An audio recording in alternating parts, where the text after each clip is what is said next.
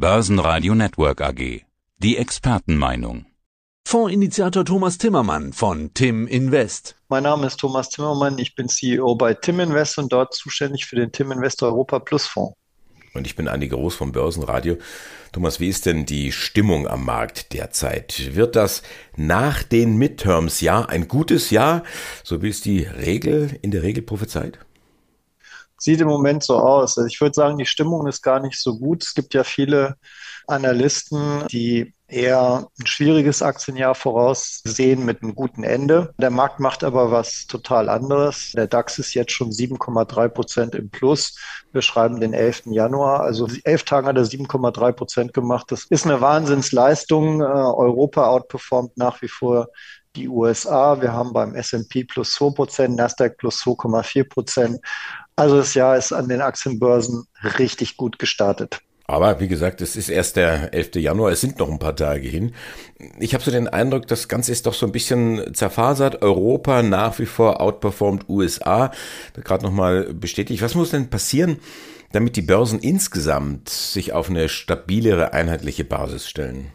Also ich denke, wir haben im positiven Szenario eine sehr gute Chance, dass der S&P 500 und der Nasdaq auch drehen und ihre Bodenbildung machen. Also wir haben ja, während wir in, in Europa ja die Abwärtstrends schon Ende letzten Jahres verlassen hatten, die 100-Tage-Linie genommen hatten, die 200-Tage-Linie genommen hatten, etc., haben wir im Moment die Situation, dass der S&P 500 zum Beispiel noch unter der 200-Tage-Linie ist, hat gerade gestern äh, die 100-Tage-Linie gepackt und die Abwärtstrends noch intakt sind. Beim Nasdaq sind wir sogar noch unter beiden Durchschnittslinien.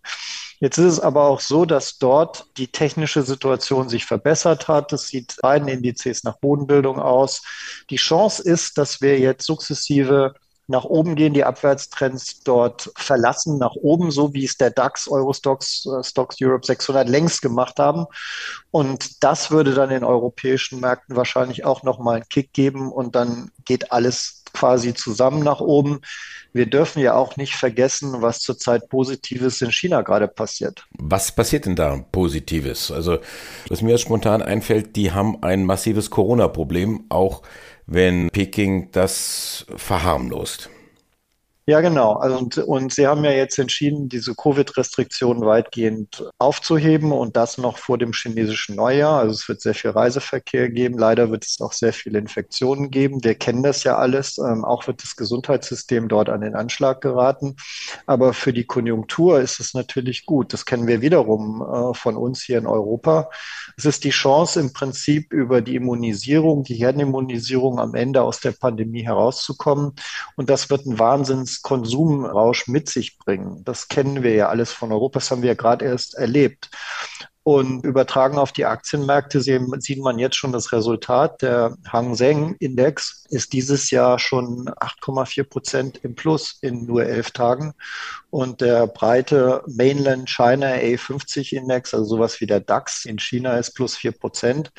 Äh, also da tut sich einiges. Vor allen Dingen ist da die Fantasie, dass China insgesamt durch diese veränderte Einstellung zur Pandemie einen konjunkturellen Aufschwung erlebt, sich wieder öffnet, Reiserestriktionen aufgehoben werden etc. Und das kommt natürlich der deutschen und europäischen Wirtschaft extrem entgegen, weil China ist einer der wichtigsten Handelspartner. Und deswegen sehen wir wahrscheinlich auch im Moment diese punktuelle Outperformance von DAX und Eurostox 50 gegen den breiten Stock 600 Index war über zwei Jahre als Gegenteil der Fall. Das scheint diese Fantasie zu sein, dass der Export, die wirtschaftlichen Verbindungen zu China wieder Fahrt aufnehmen nach der jetzt abzusehenden Überwindung der Pandemie dort. Das 2023 Jahr ist noch sehr jung. Viele tippen gedankenlos noch die 22, bis man dann den Irrtum bemerkt. Jetzt machen wir noch mal kurz den Jahreswechselservice. Was habe ich verpasst, wenn ich jetzt erst aufwache oder einsteige? Ja, es ist einiges passiert. Fangen wir an mit den Rentenmärkten. Also die Zinsen sind eigentlich weltweit runtergekommen, bis auf Japan. Einziger äh, Unterschied. Also die zehnjährigen Zinsen in Renditen für die amerikanischen Staatsanleihen zum Beispiel minus 0,3 Prozent. Wir haben genau das Gleiche bei den Bundesanleihen. Selbst die italienischen zehnjährigen Anleihen stehen jetzt renditetechnisch nur noch bei 4,1 Prozent. Das ist 0,6 Prozent unter dem Hoch von 4,9 Prozent. Also zusammengefasst, bis auf Japan. Überall Anleihen hoch, Zinsen runter, ist gut für die Aktienmärkte.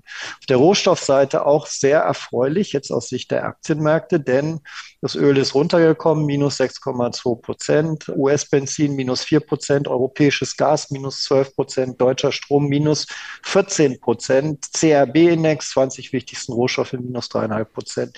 Zusammengefasst, bis auf wenige Ausnahmen sind die Rohstoffpreise runtergekommen. Das bietet natürlich Fantasie dafür, dass die Inflationsraten, die ja strukturell sowieso jetzt sinken werden in den nächsten Monaten, nicht zusätzlich noch durch irgendeinen neuen Impuls befeuert werden und nach oben gehen. Last not least auf der Währungsseite, auch da ein Game Change. Da hat man letztendlich verpasst, dass der Euro überraschend stark ins Jahr gestartet ist. Also US-Dollar im Moment ein halbes Prozent abgewertet, Schweizer Franken auch. Das ist schon ziemlich erstaunlich, da wir ja bei der Geldpolitik eigentlich wenig Veränderungen haben. Das wäre so die Zusammenfassung über die Aktienmärkte, hatten wir schon Anfang des Interviews gesprochen. Dieses Jahr 2023. Es ist wie jedes Jahr oder in jeder Börsenphase.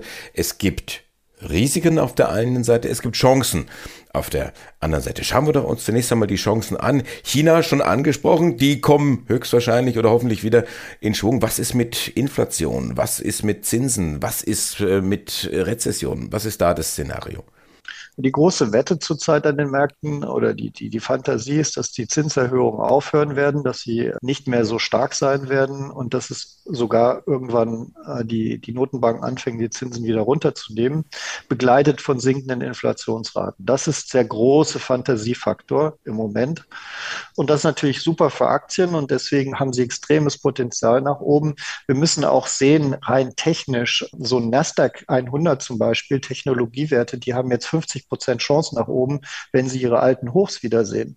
Äh, das sind jetzt attraktive Niveaus und deswegen glaube ich, dass wir besonders viel Potenzial haben bei den Aktienmärkten. Was könnte schiefgehen? Es könnte schiefgehen, dass letztendlich die Inflation und die ganzen Zinserhöhungsschritte dazu führen, dass die Konjunktur abgewürgt wird. Aber die letzten Zahlen, die wir gesehen haben, zeigen eigentlich, ja, die Konjunktur ist ein bisschen angeschlagen, aber sie lässt sich nicht wirklich abwürgen. Wir werden wahrscheinlich in Europa gar keine Rezession haben oder nur eine leichte.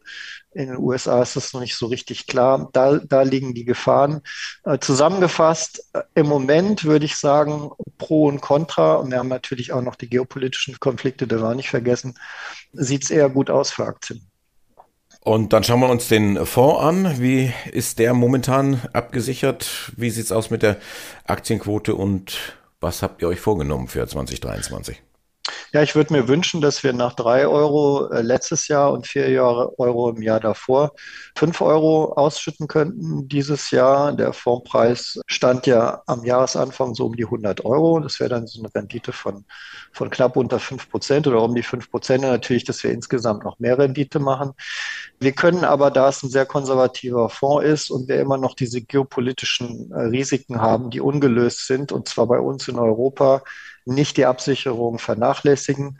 Deswegen ist die Aktienquote im Moment zwar schon bei 65 Prozent, aber die Absicherung kostet halt auch Quote. Wir sind voll abgesichert nach unten in einem sehr, sehr breiten Band. Wir haben 300 Aktien aus dem Stock 600 an Bord ja, wir haben, wollen natürlich möglichst viel jetzt von den positiven Tagen mitnehmen, aber wir wollen natürlich auch die Volatilität, die wir wahrscheinlich sehen werden in diesem Jahr, maximal nutzen. Es wird ein unglaublich spannendes Jahr werden. Ich glaube, wir werden sehr erfreuliche Tage haben, aber wir werden auch mal wieder schreckliche Tage haben.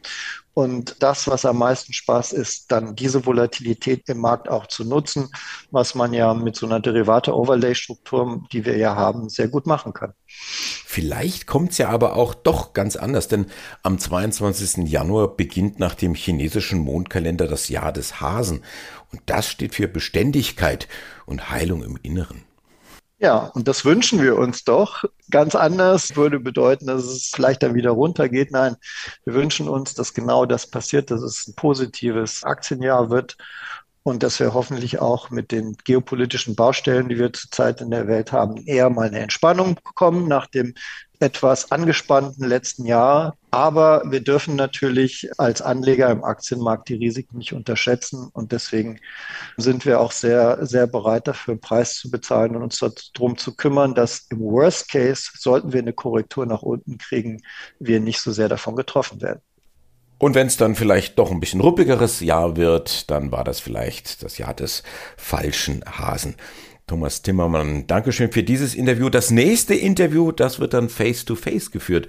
Und zwar am 21. Januar schon auf dem Börsentag in Dresden, richtig? Ja, ich danke dir und ich freue mich drauf, denn endlich findet der Dresdner Börsentag wieder im Januar wie immer statt. Früher gab es da noch viel Schnee. Mal sehen, wie es dieses Jahr aussieht. Das war der Podcast von Tim Invest mit Thomas Timmermann. Mehr dazu unter www.timblock.com von Thomas Timmermann www.timblock.com mit 2 M. Der Börsenpodcast. Börsenradio Network AG.